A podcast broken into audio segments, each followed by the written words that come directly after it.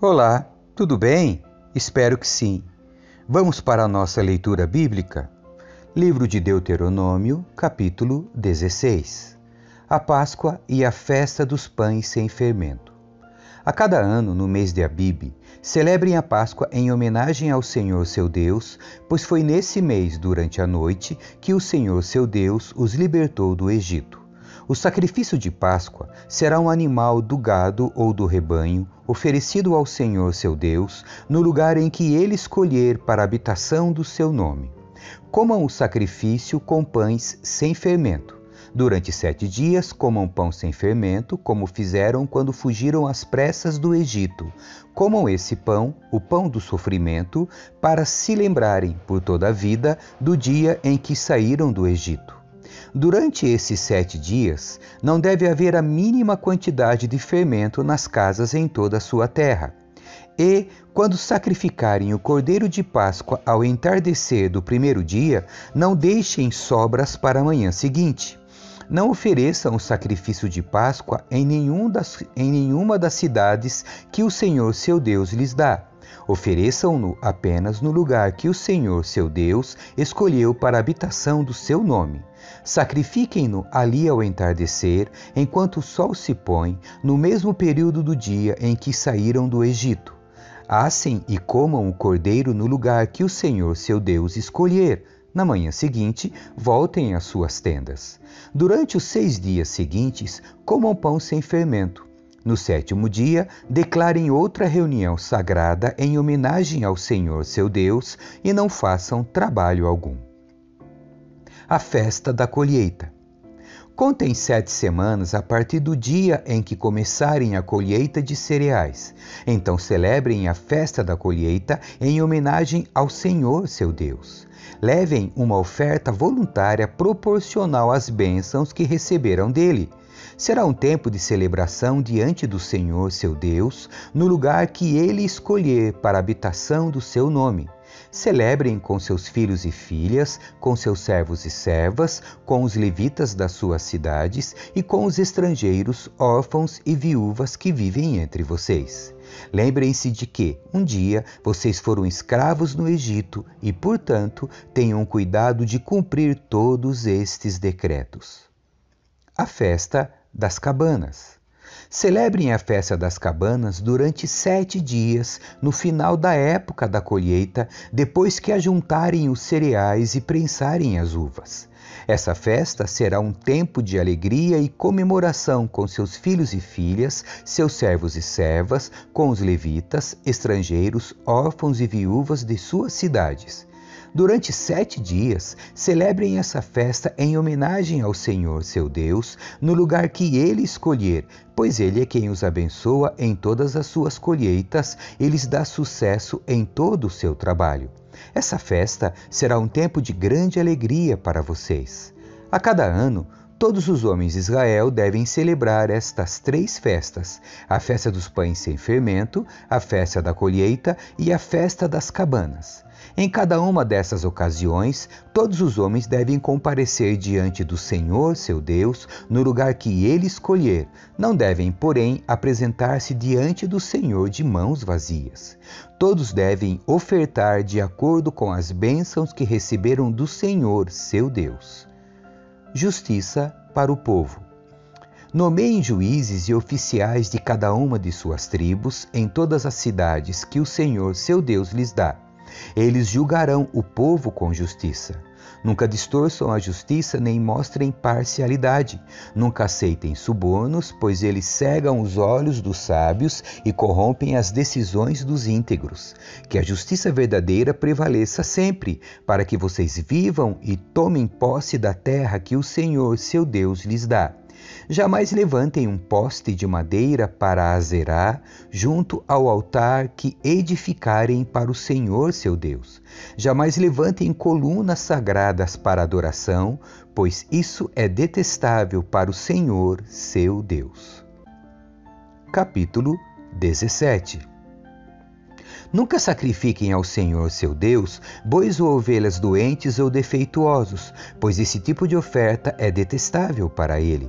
Quando vocês começarem a viver nas cidades que o Senhor, seu Deus, lhes dá, poderá acontecer de um homem ou uma mulher do povo fazer algo mal aos olhos do Senhor, seu Deus, e quebrar a aliança. Pode ser que essa pessoa sirva a outros deuses ou adore o sol, a lua ou qualquer das estrelas, o exército do céu, algo que eu proibi expressamente. Quando ficarem sabendo disso, façam uma investigação cuidadosa. Se for verdade que se fez tal coisa detestável em Israel, levem o homem ou a mulher que cometeu este ato perverso até as portas da cidade e executem essa pessoa por apedrejamento. Jamais executem alguém com base no depoimento de apenas uma testemunha. Deve sempre haver duas ou três testemunhas. As testemunhas jogarão as primeiras pedras e, em seguida, todo o povo participará da execução. Desse modo, vocês eliminarão o mal do seu meio. Se um caso muito difícil de resolver chegar a um tribunal local, como por exemplo uma decisão sobre que tipo de homicídio aconteceu, ou entre diferentes ações judiciais, ou entre tipos diferentes de agressão, levem esse caso ao lugar que o Senhor seu Deus escolher apresentem o caso aos sacerdotes levitas ou aos juízes que estiverem de serviço na ocasião, e eles ouvirão o caso e declararão o veredito. Executem o veredito que eles declararem no lugar que o Senhor escolher. Façam exatamente o que eles mandarem. Depois que eles tiverem interpretado a lei e declarado o veredito, executem em sua totalidade a sentença que eles pronunciarem. Não façam modificação alguma. Quem for arrogante a ponto de rejeitar o veredito do sacerdote ou do juiz que representa o Senhor, seu Deus, naquele lugar deverá ser morto. Desse modo, vocês eliminarão o mal do meio de Israel. Então, todo o povo ficará sabendo o que aconteceu e terá medo de agir novamente com tamanha arrogância. Diretrizes para o rei. Vocês estão prestes a entrar na terra que o Senhor, seu Deus, lhes dá. Quando a conquistarem, se estabelecerem nela e pensarem, devemos escolher um rei para nos governar como as outras nações ao nosso redor. Tenham cuidado de nomear como rei um homem que o Senhor, seu Deus, escolher. Deverá ser um irmão israelita, não pode ser estrangeiro. O rei não terá muitos cavalos nem enviará seu povo ao Egito para comprar cavalos, pois o Senhor lhes disse: jamais voltem ao Egito. O rei não tomará para si muitas esposas, pois elas afastarão seu coração do Senhor. Também não acumulará para si grandes quantidades de prata e de ouro. Quando sentar-se no trono para reinar, copiará esta lei para si num rolo, na presença dos sacerdotes levitas. Trará essa cópia sempre consigo e a lerá todos os dias enquanto viver. Assim, aprenderá a temer o Senhor seu Deus, cumprindo todos os termos desta lei e destes decretos. Isso o impedirá de tornar-se orgulhoso e agir como se estivesse acima de seus irmãos israelitas. Evitará também que ele se desvie, por menos, por menos que seja, destes mandamentos, e garantirá que ele e seus descendentes tenham longos reinados em Israel. Capítulo 18 Ofertas para os sacerdotes e levitas. Lembrem-se de que os sacerdotes levitas e todos os outros membros da tribo de Levi não receberão porção alguma de terra como herança entre as outras tribos de Israel. Em vez disso, os sacerdotes e levitas comerão das ofertas especiais apresentadas ao Senhor, pois esta é a parte que lhes cabe. Não terão herança entre os israelitas, o Senhor é sua herança conforme lhes prometeu. Estas são as partes que os sacerdotes receberão como sua porção dos bois e das ovelhas que o povo entregar como ofertas, a espádua, as queixadas e o estômago. Deem também aos sacerdotes a primeira porção dos cereais, do vinho novo, do azeite e da lã na época da tosquia, pois o Senhor seu Deus escolheu a tribo de Levi dentre todas as suas tribos para servirem em nome do Senhor para sempre. Se um levita decidir sair de sua cidade em Israel, seja ela qual for, e mudar-se para o lugar que o Senhor escolher, ele servirá ali em nome do Senhor seu Deus, da mesma forma que todos os seus companheiros levitas que servem o Senhor naquele lugar. Comerá sua porção dos sacrifícios e ofertas, mesmo que também receba sustento de sua família.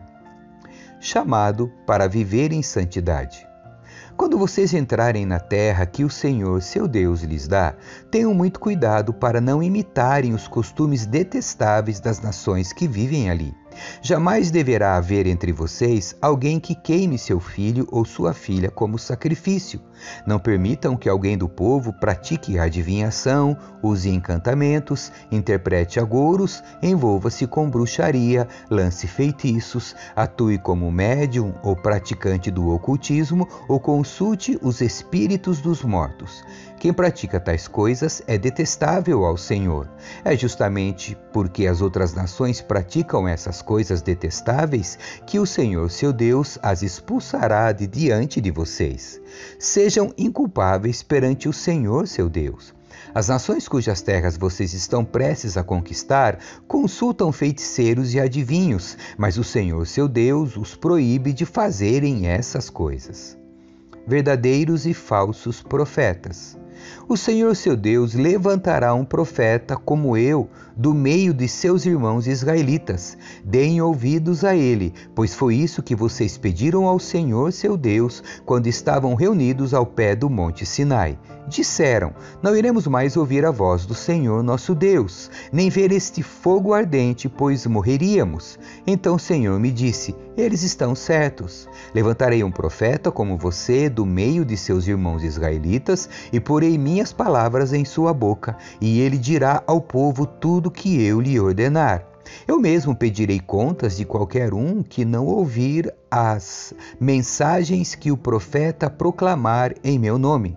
Mas o profeta que tiver a presunção de falar em meu nome algo que não lhe ordenei, ou que falar em nome de outros deuses, será morto. Talvez vocês se perguntem: como saberemos se uma profecia vem do Senhor ou não? Se o profeta falar em nome do Senhor, mas suas previsões não acontecerem nem se cumprirem, vocês saberão que a mensagem dele não vem do Senhor. Esse profeta presumiu arrogantemente que falava em meu nome e vocês não precisam temê-lo. Amém. Que Deus abençoe você. Tchau.